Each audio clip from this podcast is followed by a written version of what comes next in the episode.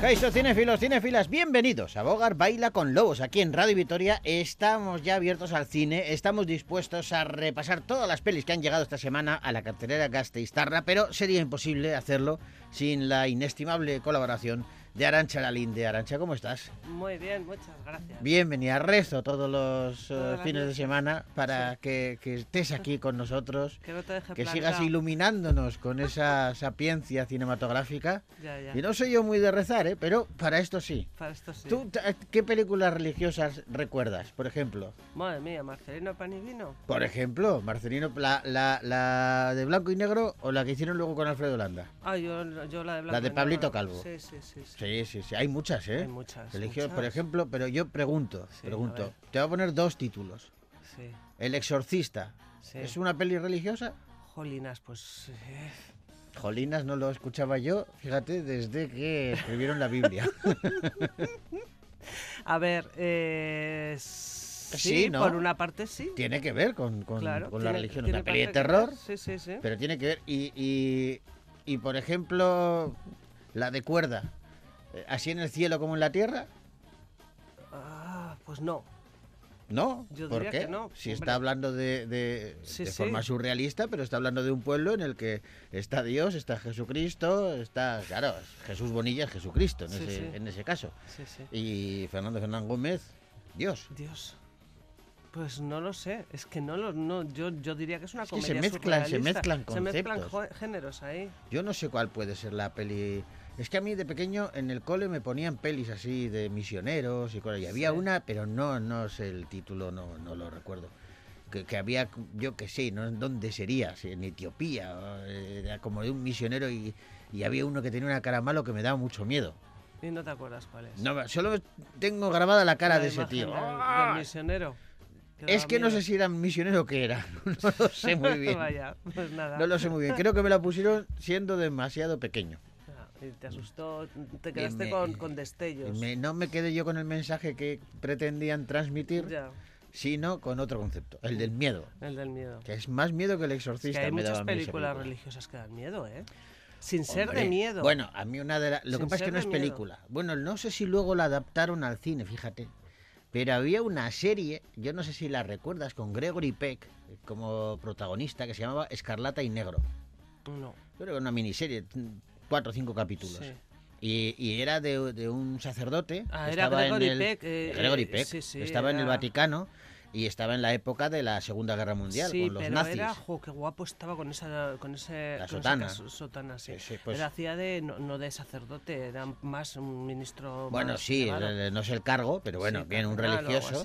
Y él Uh, estaba en el. estaba. en pues el- eso no lo he visto, he visto los Pero me vas a dejar contar. Es que estaba muy guapo. Estaba, estaba en, en, en el Vaticano, Sí, en la plaza esa redonda que hay en el Vaticano, la plaza del Vaticano. la plaza de San Pedro se La llama, plaza ¿no? de San Pedro. Eso es. Sí. Y entonces los nazis iban detrás, que era Christopher Plummer, el, el- el de Sonrisas y Uh, Lágrimas. cómo me gusta que esto Sonrisas y lágrimas también es- tengo que ver yo También entonces. será religiosa, ¿no? Eh, sonrisas y lágrimas. Pues sí, una monja, Sí, sí. luego ya deja de ser monja, pero cantan. Muy bonito todos, la familia Trapp. Bueno, total, Total. Christopher Plummer era el nazi Sí, y Gregory Peck el sacerdote que estaba en el Vaticano. sí. Entonces, el nazi no podía, no quería más que cargarse al sacerdote, a Gregory Peck, Sí. pero no podía hacerlo si estaba en el Vaticano. Y el otro, y hay una secuencia, me quedé con esa secuencia, la, la miniserie está muy bien, ¿eh? pero hay una secuencia en la que Gregory Peck, vestido con la sotana, está en la plaza de San Pedro, Sí. sabe dónde están los límites de la plaza y, y le, y le vacila al otro que está afuera con la, con la pistola cargada Sí. y está como, ay que piso, ay que no piso, Ah, sí. ay que me salgo, ay que no me salgo, tal. Está, está. Ah, pues me acuerdo de esa secuencia. La serie está muy bien, ¿eh? Escarlata y negro. Tiene Vale. ya años, ¿eh? Ajá. Gregory Peck y. y- Christopher Plummer. Pero está muy bien la pareja. película, está muy bien. Vale. Eh, otra cosa te voy a decir. Eh, empezamos el programa. Yo diría que sí, porque se nos está pasando el tiempo tontamente. Está Elvira, y que, se- que, que hoy es la capitana. Sí. Ella, y está medio riéndose y tal. Yo no sé si es porque nos está dando tiempo para que nos explayemos o quiere que empecemos ya. No lo sé. Ella es la que manda. Y hasta que ella no me haga una señal no puedo empezar. Ya, ahora sí. Damas y caballeros, aquí comienza. Bogar baila con lobos.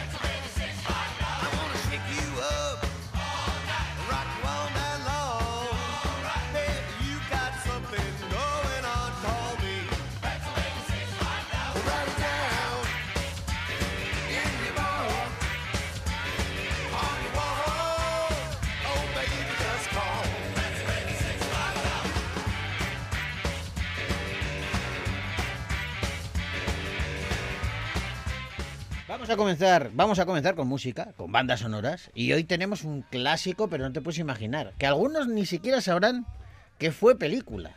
¿Sí? Porque Julio Iglesias rodó una, una película. Creo que no ha hecho más. Me suena que solo hizo La vida sigue igual. ¿Vale? En donde prácticamente se encarnaba a sí mismo, porque narraba la historia de, de un joven futbolista con futuro prometedor que de pronto tiene una oportunidad cuando tiene que jugar en el Real Madrid sustituyendo a un compañero que ha tenido una lesión.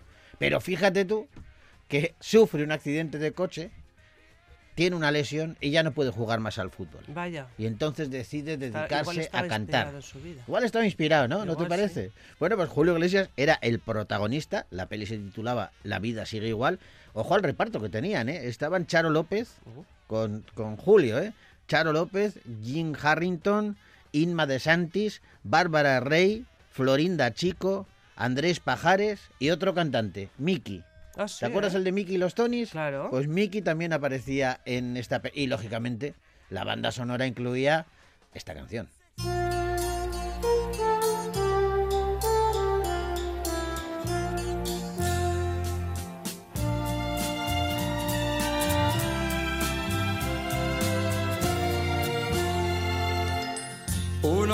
Nacen, otros morirán. Unos que ríen, otros llorarán. Aguas sin cauces, ríos sin mar. Penas y glorias, guerras y paz. Siempre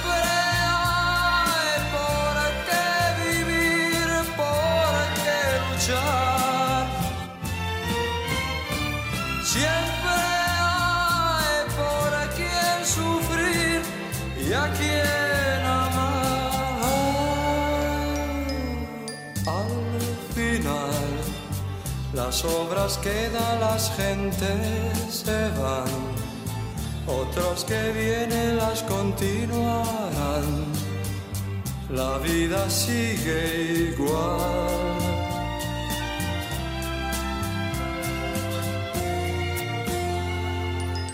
Pocos amigos que son de verdad. Cuántos te halagan si triunfando estás. Y si fracasas bien comprenderás. Los buenos quedan, los demás se van. Siempre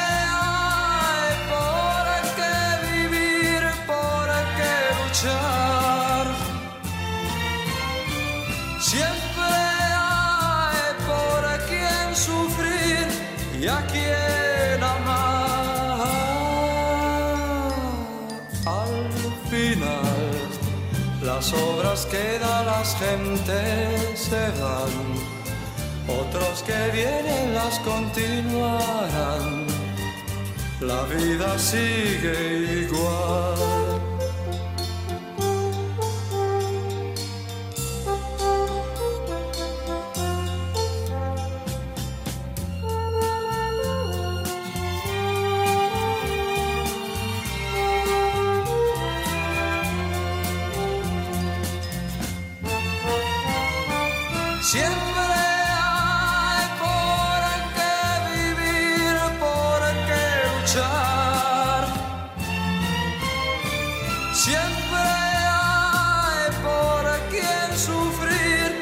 Y a quien amar. Al final, las obras quedan, las gentes se van. Otros que vienen las continuarán. La vida sigue igual. Al final, las obras quedan, las gentes se van. Otros que vienen las continuarán. La vida sigue igual. Bueno, pues es eh, esa película, por un apunte antes de saltar a los estrenos. Tú sabes que esto es muy curioso y es real, ¿eh? En aquella época, Sí. a Julio Iglesias, durante la peli ya no lo sé, porque me imagino que hay... Si te soy sincero, no he visto esta película. no me ha llamado poderosamente la atención. Mm. Pero bueno, ahora que estaba yo pensando mientras escuchaba la canción, decía, igual un poquito hay que verla para ver cómo, cómo se desenvolvía Julio Iglesias eh, como actor. Mm. Porque en esa época, en el escenario, no te creas que lo pasaba demasiado bien. De verdad. hecho, tuvieron que hacerle trajes especiales donde le cosían los bolsillos Sí. para que no se metiera la mano en los bolsillos. Sí, sí. Porque las primeras actuaciones las hacía con las manos, no sabía dónde meter las manos y se metía las manos en los bolsillos. Y entonces hay, hay alguna de, de aquellas primeras actuaciones en blanco y negro de, de Julio en diversos escenarios, en donde en alguna de ellas se le ve la intención de meter la mano al bolsillo, no encontrar el agujero, acariciarse la pierna y seguir con la mano. ¿No? Pues, curioso. Bueno, ¿vamos al cine? Sí, venga. Venga, vamos al cine.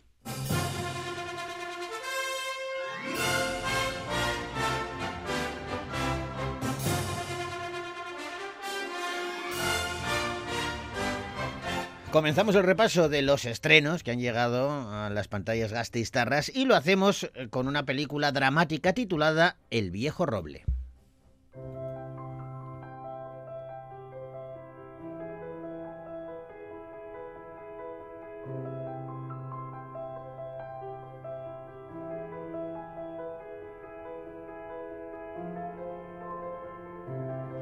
En un pueblo del noreste de Inglaterra, donde la mina principal cerró y la gente se siente abandonada por el sistema, queda un último pub llamado The Old Oak, el último roble. Muchos jóvenes se han marchado y bueno, pues lo que una vez fue una comunidad próspera y orgullosa lucha ahora por mantener vivos esos, esos viejos valores. Las casas son baratas y están disponibles, pero no para de crecer la ira, el resentimiento y con todo ello la falta de esperanza. Allí van a ser dirigidos los últimos refugiados sirios que han sido acogidos por el gobierno de Gran Bretaña en los últimos años. ¿Cómo serán recibidos los sirios? Y sobre todo, ¿cuál será el futuro de ese último pub que queda en el pueblo, el último roble? Para ti. ¿Qué tal, chicos? ¿Por qué les dais tantas cosas? Lo han perdido todo. Que han dejado una zona de guerra. ¡Te está haciendo una puta foto! ¡Bórralas ahora mismo! Son solo niños, tío. Deja que vayan a instalarse. Siento mucho lo que ha pasado. No me sorprende. En fin, si oyeras las cosas que sueltan en el pub. Esto se ha convertido en un auténtico basurero. Llevamos toda la vida en este pueblo y se supone que tenemos que compartirlo con gente que ni conocemos.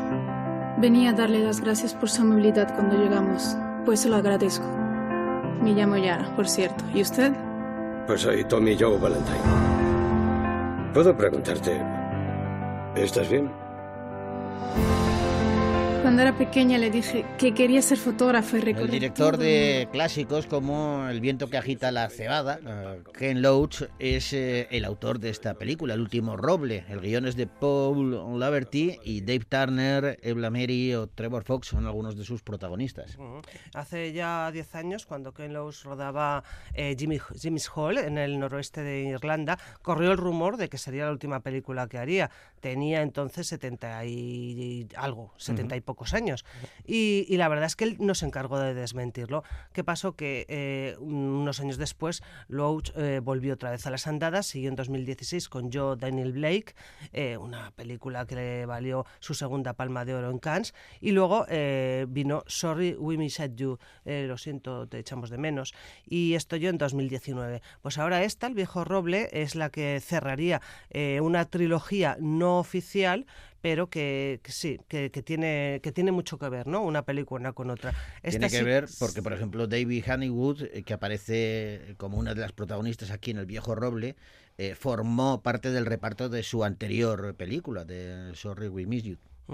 Y ya dice el cineasta que ya habían hecho dos películas en el noroeste, historias de personas atrapadas en esta sociedad fracturada, y inevitablemente ambas terminaron mal. Aún así, conocimos a muchas personas fuertes y generosas que responden a estos tiempos oscuros con valentía y determinación. Y dicen que esta película es muy luminosa. Bueno, eh, has citado Cannes. eh, Ken Loach es uno de los directores habituales en este prestigioso festival. Como anécdota, te diré que hasta ahora ha presentado un total de 16 largometrajes en el festival francés. Este también fue presentado allí. El último Roble, una película de Ken Loach que puedes ver ya en los cines de Vitoria Gasteiz.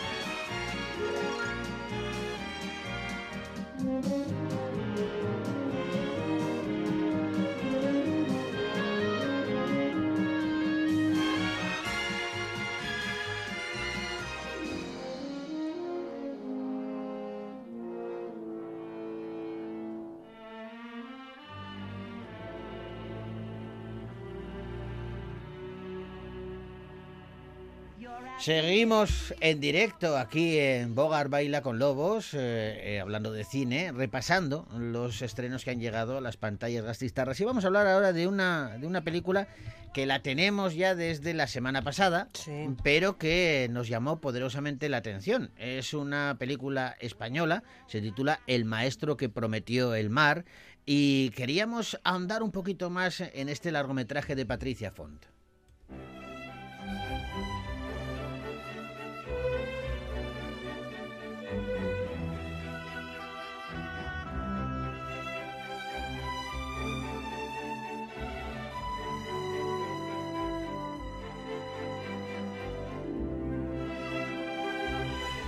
Estamos ante una peli que está inspirada en la vida de Anthony Benayés, un maestro de Monroig del Camp, en Tarragona, eh, que en 1935 fue destinado a la Escuela Pública de Bañuelos de Bureba, un pequeñito pueblo de la provincia de Burgos. Y poco a poco, y gracias a una metodología de enseñanza pionera y revolucionaria para aquella época, comenzó a transformar la vida de sus alumnos, pero también la de todo el pueblo, algo que uf, en aquella época, tampoco resultaba del, del agrado de todo el mundo.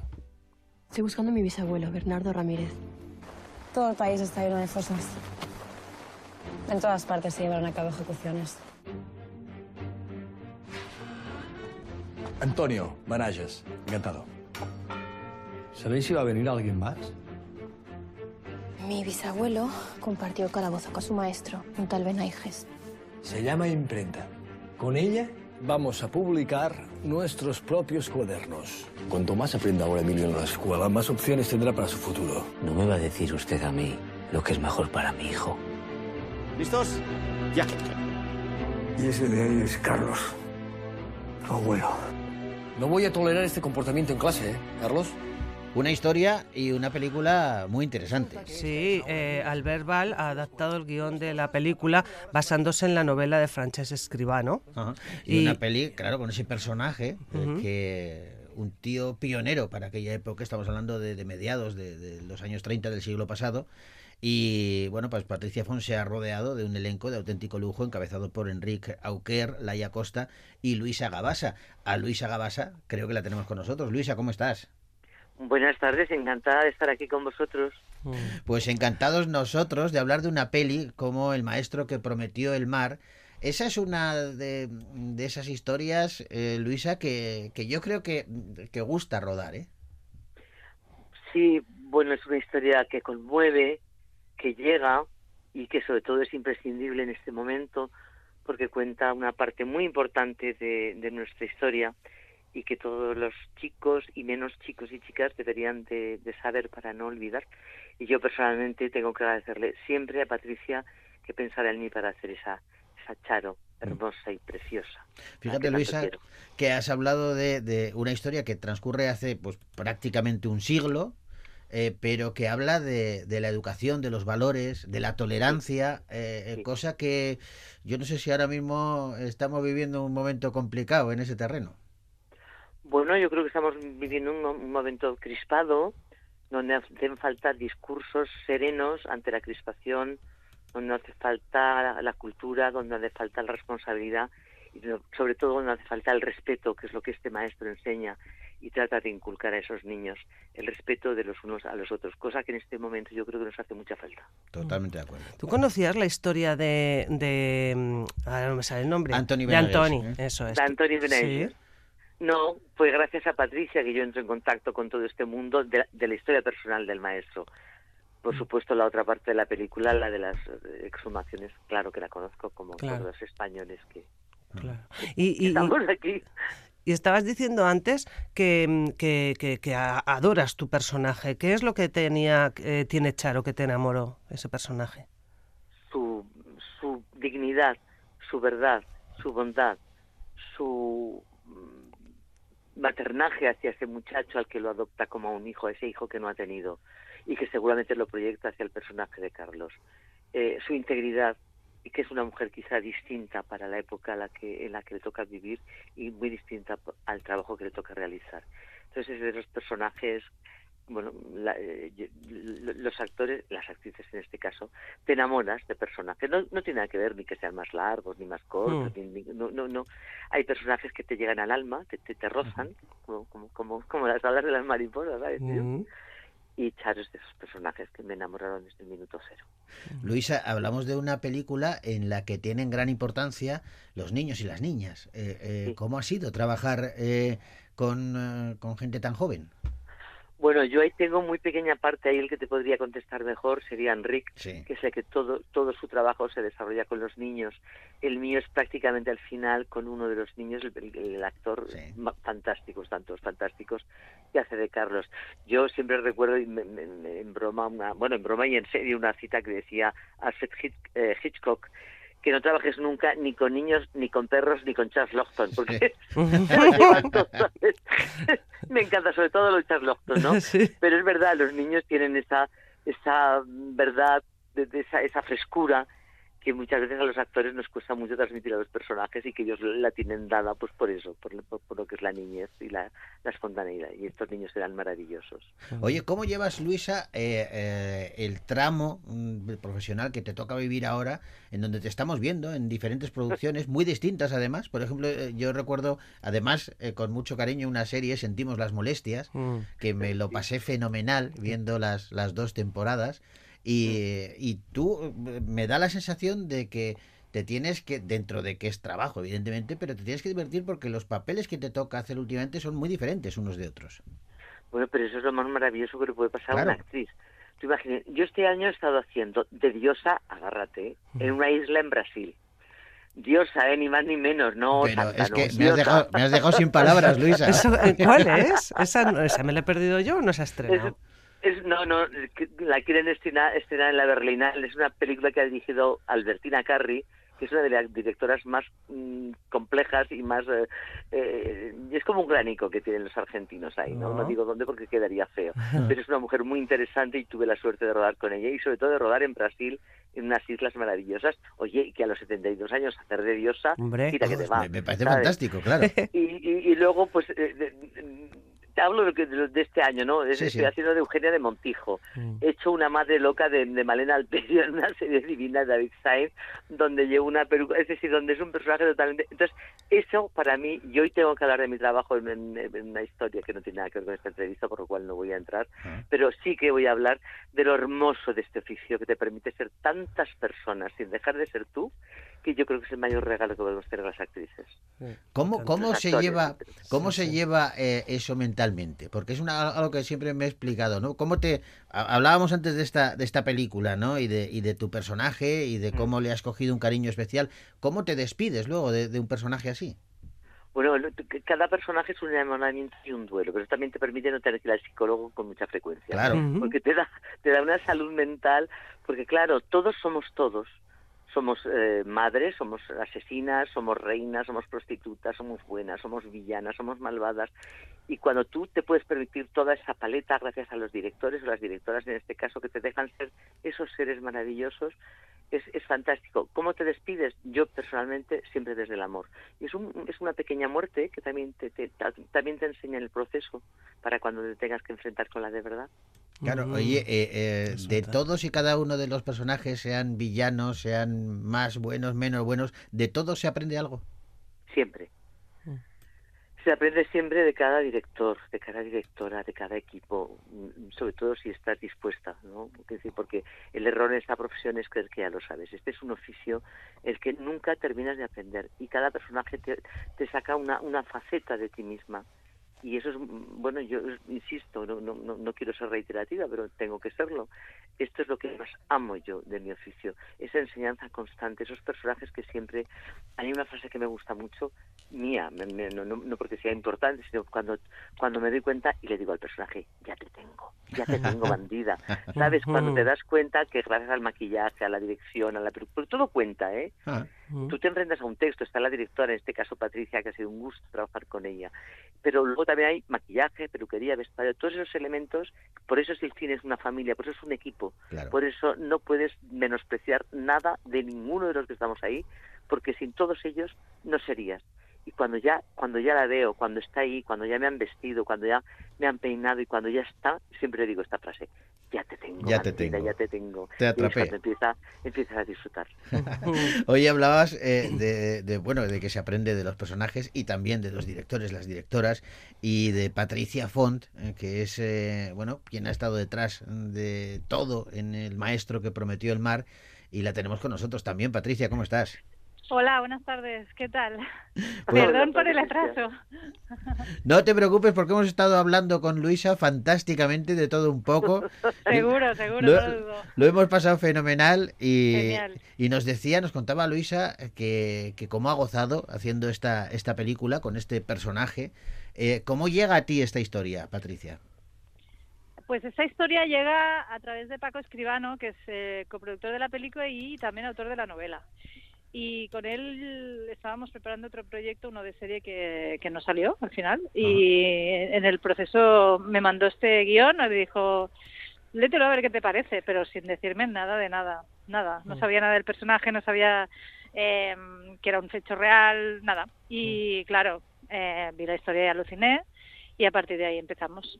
Qué bueno. Eh, eh, hablaba antes eh, Luisa de cómo ha sido, le hemos preguntado cómo ha sido trabajar con niños y niñas en esta película. Ella decía que, que ha bueno, intervenido poco con ellos, o sea, solo casi al final de, de la película.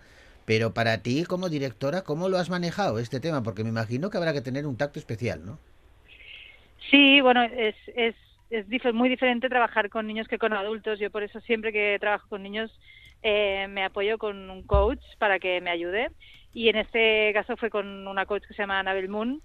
Y hay un trabajo previo al rodaje pues muy intenso, ¿no? De ensayos, de juego, de, de conocerlos bien para, para entenderlos también y para saber pues por dónde cogerlos, ¿no? Y esto lo hice muy mano a mano con la coach. De hecho, ella hizo por sí un trabajo muy intenso, no solo de trabajar los personajes, sino de crear vínculos, ¿no? Que son vínculos muy importantes que luego se ven en la pantalla. Y, y luego también Enric, por ejemplo, también aportó mucho porque también se, se implicó mucho con los niños, de manera que yo creo que ese es un poco el secreto de que se, se transpire esa magia en las clases, en esa relación con los niños. Mm. ¿Y cómo, cómo eh, eh, si, se, si se hace, no lo sé, eh, cuentas a los niños esta historia y la pones, la, la llegas a poner en un contexto histórico? ¿Le llegáis a decir a los niños, a los actores, esto sucedió, este señor existió y le pasó esto y lo otro? Sí, no les ocultamos nada. Ujú. Eh, eran niños ya con sus 11, 12, 10 Sí. años, eh, suficientemente, una edad suficiente para entenderlo y para saber que hay un, un pasado en este país que, que deben saber. Sí, sobre todo además, empezando porque tenían que entender la historia. Claro. Oye, Luisa, ¿cómo es eh, Patricia como directora? Muy sutil. O sea, mm, sí, yo cuando me, me di cuenta que me estaba dirigiendo sin que yo me diera cuenta, valga la redundancia, que no sé si acabo de decir así una especie de, de juego de palabras, pero sí, sí, mm, ella dirige sin que tú te des cuenta y eso la verdad es que es muy grato. Y, y a veces yo me, me decía, Luisa, no sé qué, y, y, y- y buscaba lo que ella quería sin que yo me, di- me diera cuenta. Y yo ya soy perro viejo, ¿eh? que, te, que, que tengo, tengo los años que tengo. Pero ese fue muy grato con Patricia, a la cual, hola Patricia, cariño mío. Hola, Enhorabuena. ¿cómo estás? Yo feliz, feliz de tantas cosas buenas que nos están Sí. pasando. Y más Estamos en un muy buen momento. Sí. Muy. Oye, Patricia, te hago la pregunta a la, a la inversa. ¿Cómo ha sido trabajar eh, con todos los actores y actrices, pero con Luisa en, en especial? Mira, con Luisa, yo no sé si ya os lo ha contado, pero yo ya la tenía calada desde hacía años y le tenía muchas ganas y tenía que estaba buscando la excusa de, de- de- de- de tener un personaje para que ella lo hiciese y esta fue la ocasión. En Mm. cuanto vi a Charo dije, esta es la mía y tiene que ser ella. Y si no hubiese sido ella, no se hubiese hecho. O sea que yo, para mí ha sido un placer, eh, ha sido tal y como me lo esperaba, porque no sé por qué ya se ve a Luisa como es, ¿no? Entonces hay una química natural muy muy fácil, también lo lo pone muy fácil, es muy generosa eh, con, con, con, el- con todos, con el equipo, con, con Enric, porque todas las secuencias eran un mano a mano con Enric. El ensayo fue a nivel creativo fue súper interesante, hicimos muchas cosas, muchas pruebas, muchos cambios y bueno, mm, pues un placer, es que a mí trabajar así me encanta. Qué bueno. Oye, hablábamos antes con Luisa precisamente de que eh, lo, lo vigente que está la historia del maestro que prometió el mar, que ha, ha pasado prácticamente un siglo desde que ocurrió en realidad, pero sin embargo qué bueno es de vez en cuando echar un vistazo al pasado y recordar a, a estos personajes, recordar estas historias, cuando ahora mismo estamos viviendo un clima eh, de desasosegante, muy, muy, de mucha mm, crispación y que, bueno, pues conocer aquello eh, puede venir bien ahora. ¿La Patricia? Ah, pa- pa- perdona, pensaba que era para Luisa. Eh, sí, no, to- yo, yo pienso que no, está, no nos imaginábamos para nada estrenar en una, una semana con este, con este panorama político y social, pero creo que ha sido, parece acertada al final, pues Sí, sí. tiene como más sentido que nunca eh, y es más importante que nunca, pues esto, ¿no? Recordar que esto es pasado de nuestro, en nuestra historia, que no es inventado y hay mucha gente que o no lo sabe o se ha olvidado y creo que bueno pues pues eh, que ha llegado en el momento ideal Pues eh, apelando a esa, a esa tolerancia que, impregna la película, a, a ese carisma que tiene el personaje de Anthony Benelles, eh, a esa historia maravillosa y a lo bien contada que está, animamos a nuestros y nuestras oyentes a que se acerquen al maestro que prometió el mar y os mandamos un besazo enorme a Patricia Font, la directora, y a Luisa Gabasa, una de las actrices que nos han regalado esta charla tan bonita. Yo me lo he pasado fenomenal, espero que hayáis disfrutado vosotras también. sí Muchas muchísimas gracias Pues claro que sí. Un abrazo grande a las dos. gracias, Gracias, bien. igualmente. Hasta Un pronto. abrazo. Un placer. Hasta Hasta luego. pronto. Adiós, adiós.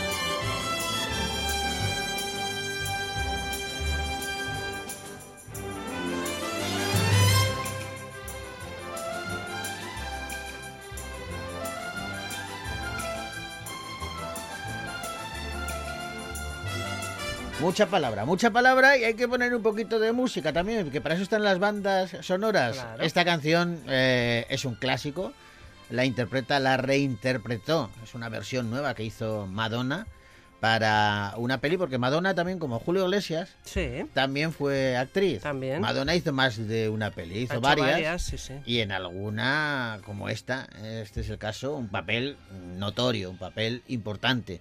Madonna haciendo de Evita y cantando un clásico de Argentina.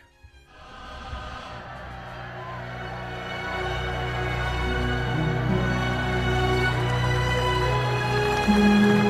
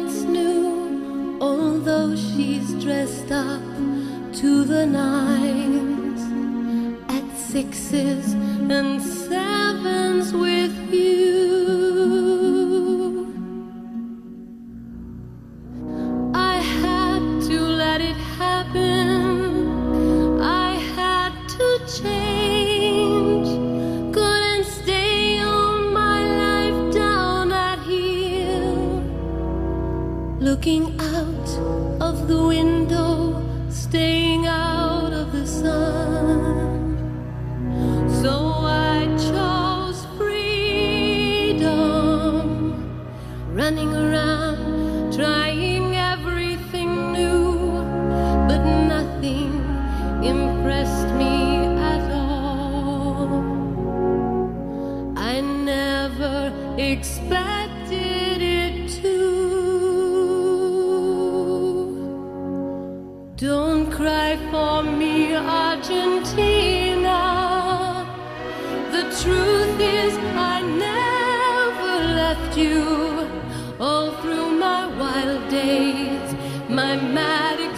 I kept my promise.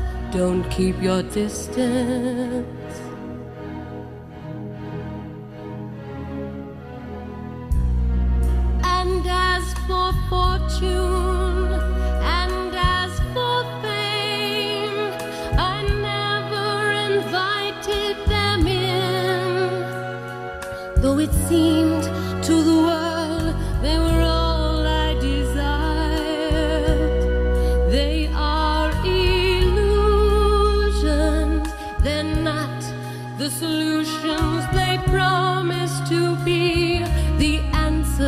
Was here all the time.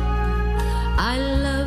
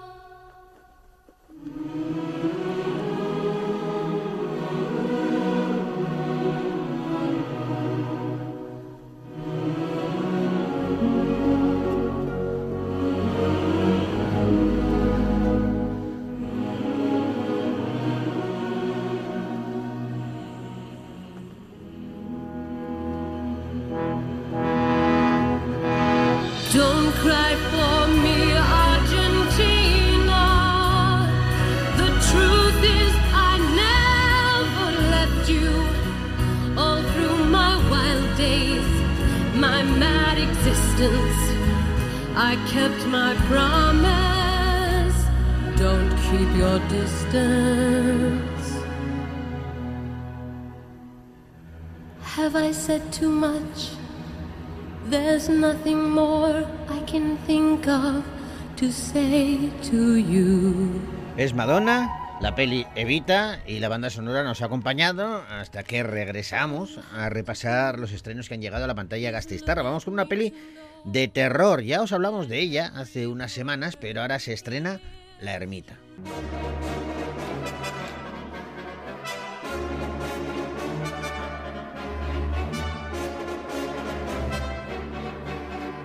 Enma, la protagonista de la ermita, cree que en una ermita pequeñita que visita asiduamente se encuentra atrapado el espíritu de una pequeña niña desde hace varios siglos. Por ello, bueno, pues quiere comunicarse con ella para tratar de ayudarla. Y como ella no puede conseguir conectar con esta pequeña, pues busca la ayuda de Carol, una falsa medium que, bueno, no tiene, no, no- es mucho de fiar. Carol va a decidir prestarle su ayuda a Enma y cuando comienza a quedar con ella, ve, ve signos que ella reconoce. Enma podría poseer verdaderamente el don. La falsa medium temerá que Enma, sin conocer sus habilidades, pueda poner en peligro a la niña y a ellas mismas. Nada de móviles. ¿Así? ¿Y qué puede pasar? Nada bueno. No voy a poder hacerlo sola.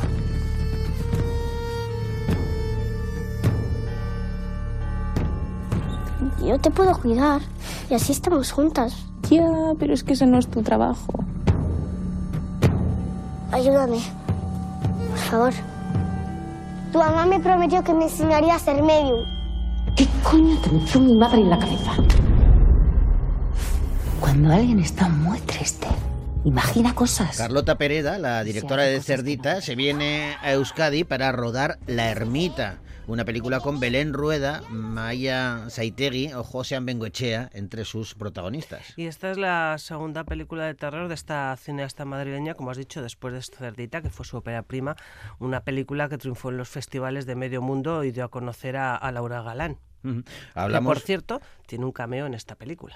hablamos de, de- hablabas del cameo de Laura Galán, pero la protagonista eh, fundamental de la peli es Belén Rueda, que ya está muy habituada a este género, al género del terror, del fantástico, al que retorna cada vez más, más a menudo. No sé cuál es la razón de, esa vuelta al fantástico.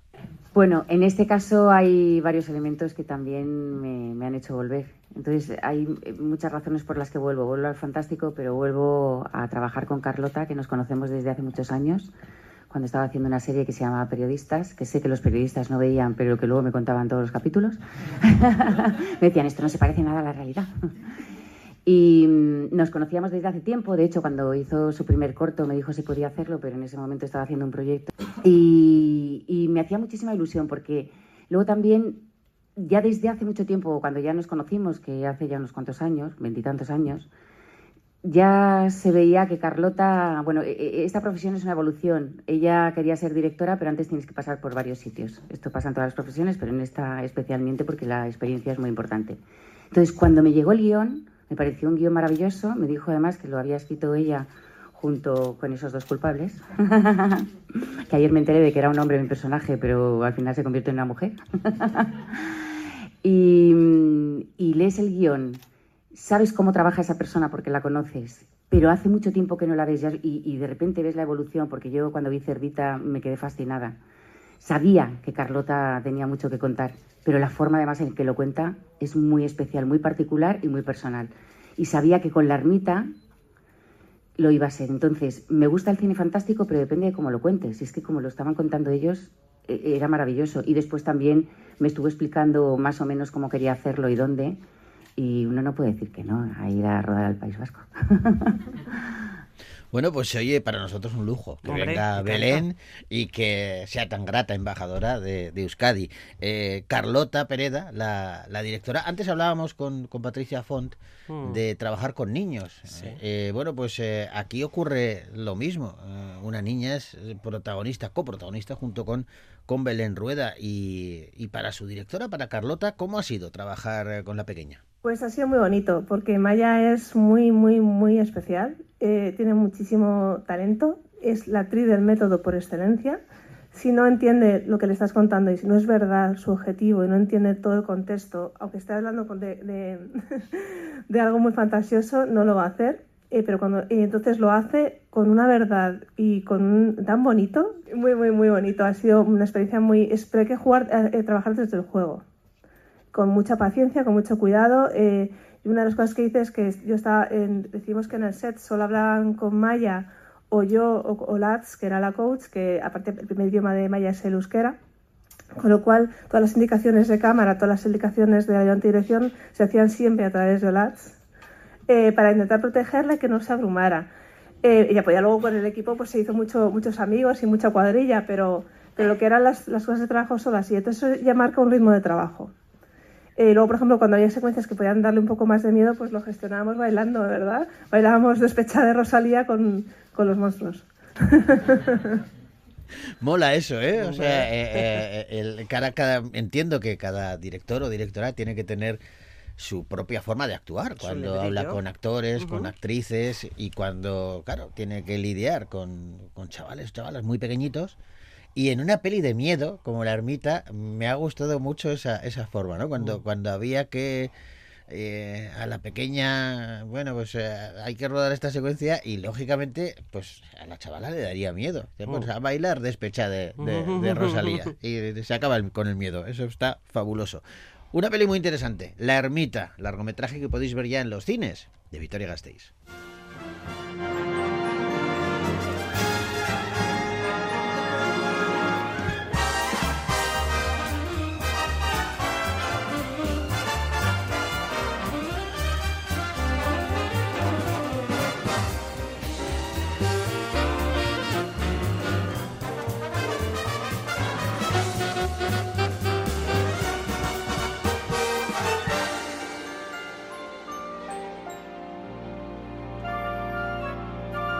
Y seguimos repasando las pelis que han llegado a nuestra cartelera y vamos a hablar ahora de un drama que es también biopic. Se titula Solo queda la danza.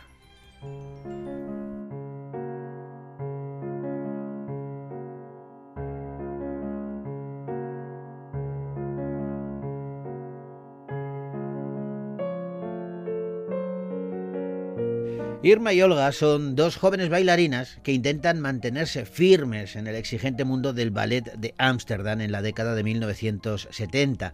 Sin embargo, Olga comienza a destacar y se presenta como la nueva gran estrella del Royal Ballet. Pronto descubre el lado oscuro de su talento e Irma tiene que observar cómo su mejor amiga sucumbe a la presión de actuar y se pierde en la vida nocturna. Solo queda la danza cuenta la historia de un talento excepcional, pero sobre todo la de una amistad dispuesta a todo. Chicas, mantened la línea, por favor.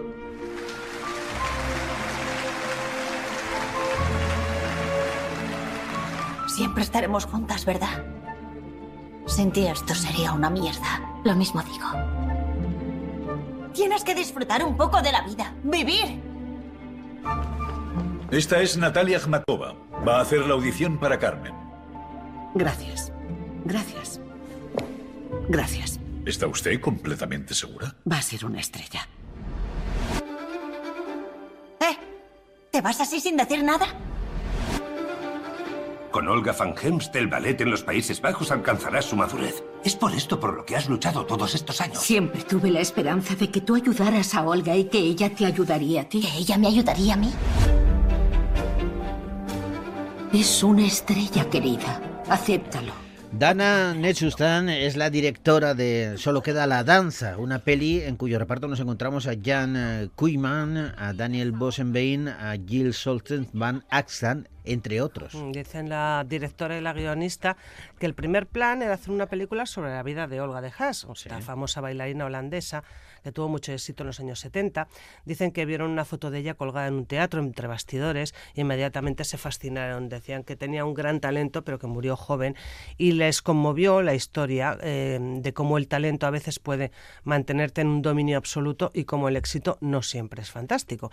Y luego para interpretar a, a las dos protagonistas pues eh, les costó mucho, bueno, les costó mucho, no, es que no encontraron actrices eh, en Holanda que tuviesen un buen fondo de bailarinas. Dicen que sí, algunas tenían un pequeño fondo, pero que no. Y entonces al final lo que hicieron eh, fue hacer un casting entre bailarinas, entre bailarinas reales. Verificaron primero si había actrices en los Países Bajos con esa experiencia, pero dice la directora, con un fondo de danza no es suficiente para esta película, porque no necesariamente quería trabajar con dobles de cuerpo, porque eso le limitaba mucho a la hora de hacer una puesta en Quería escena. bailarinas de Y verdad, que el que por lo cuerpo- menos tuvieran una base. Eso ¿no? es, y que el cuerpo de una bailarina de ballet clásico es imposible de imitar. Y para ello, pues eh, por, por eso se entrenan toda la vida, para conseguir ese, ese, ese fondo.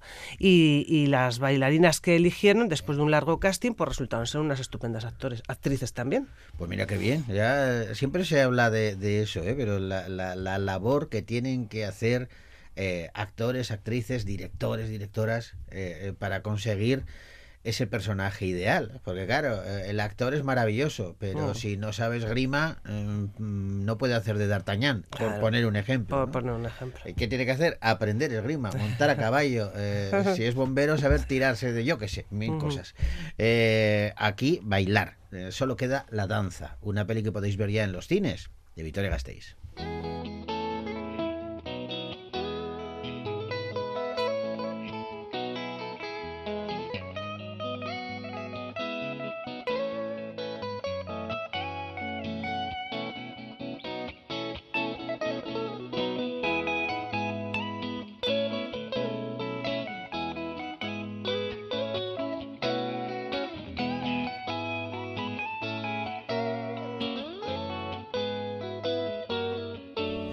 Pues tenemos que despedirnos ya, mañana más. Mañana volvemos eh, con el resto de largometrajes.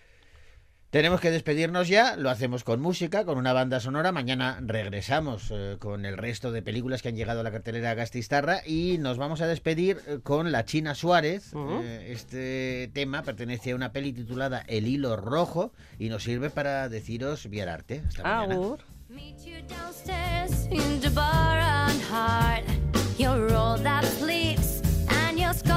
share.